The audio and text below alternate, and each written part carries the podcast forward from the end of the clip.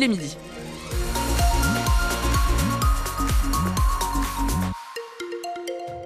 La météo aujourd'hui dans la Manche, bah, c'est toujours euh, gris des averses par intermittence, du vent également. Nous sommes en vigilance euh, jaune et on attend jusqu'à 8 degrés pour les températures maximales ce vendredi.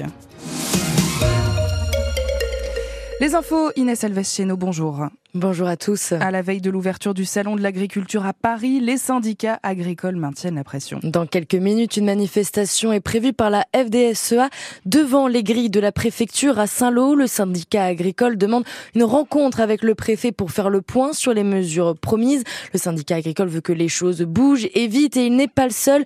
Dans la capitale, deux défilés de tracteurs aujourd'hui. Le premier, organisé par la coordination rurale, doit bientôt se terminer près des Invalides. Le second, emmené par la FNSEA et les jeunes agriculteurs, se, se terminera devant le salon de l'agriculture en début de soirée. La FNSEA qui, pour le moment, a prévu de boycotter la grande réunion organisée par Emmanuel Macron demain pour plancher sur l'avenir de la filière.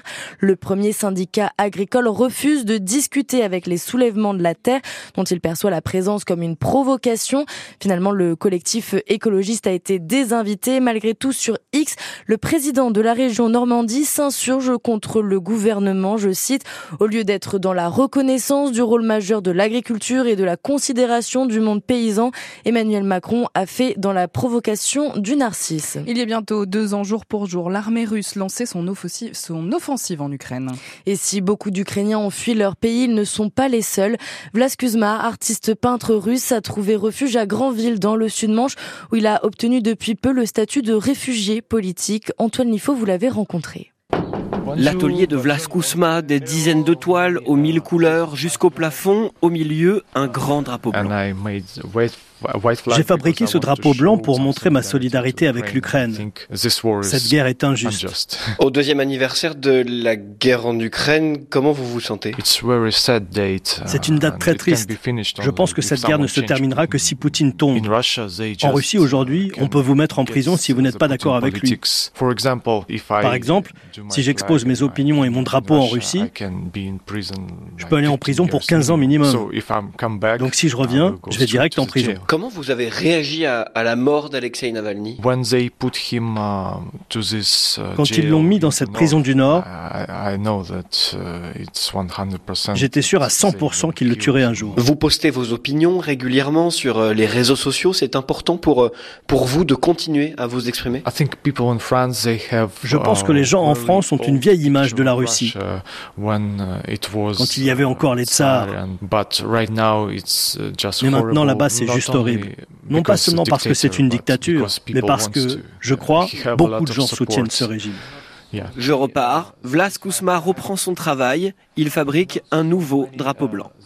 Un portrait à retrouver sur francebleu.fr et à moins de 100 jours des Jeux Olympiques de Paris, le tribunal administratif et sportif confirme la suspension du comité olympique russe par le comité international olympique. Midi 3 sur France Bleu Cotentin, dans quelques heures, c'est les vacances d'hiver pour de nombreux manchois. L'occasion pour certains d'enfiler leur ski, mais pour se rendre à la montagne cette année encore, ce sera sans le train des neiges. Ce TGV spécialement affrété au moment des vacances de février permet d'habitude de relier Cherbourg à la Savoie en moins de 9 heures et sans correspondance mais cette année encore, à cause des travaux Irène Prigent, la ligne est suspendue. C'est déjà ce qui avait empêché le train des neiges de fonctionner l'an passé. Cette année encore, des travaux sur le réseau qui relie la Normandie à Paris sont invoqués par la SNCF.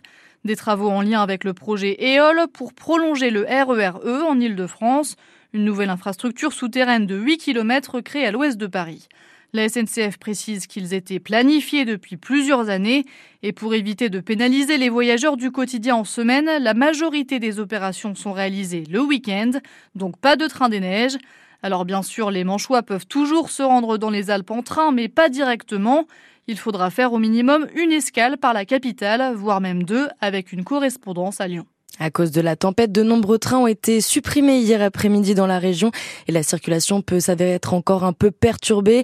Normalement, tout doit être rétabli dans la journée. Les départs en vacances ne devraient donc pas être trop impactés malgré un nouveau mouvement de grève à la CNCF, mouvement qui s'annonce peu suivi avec seulement euh, quelques perturbations localisées.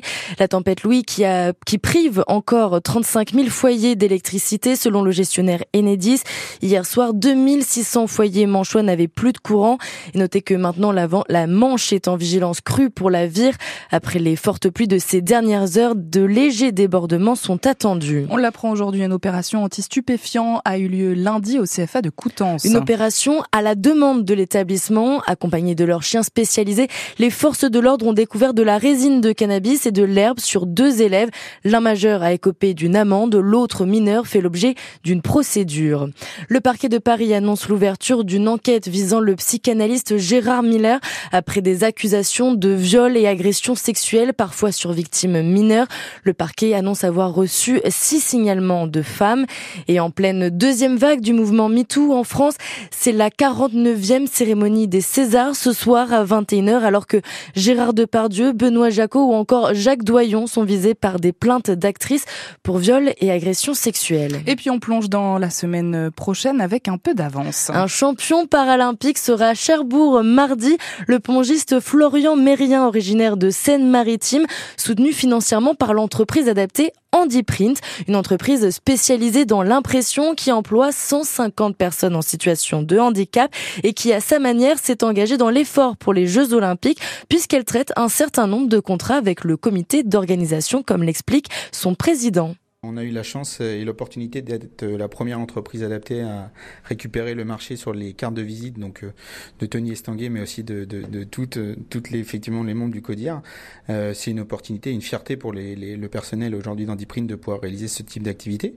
Et puis ça nous a donné effectivement l'opportunité et l'envie de partir sur d'autres contrats et d'autres appels d'offres. On a récupéré de l'impression offset et de l'impression numérique.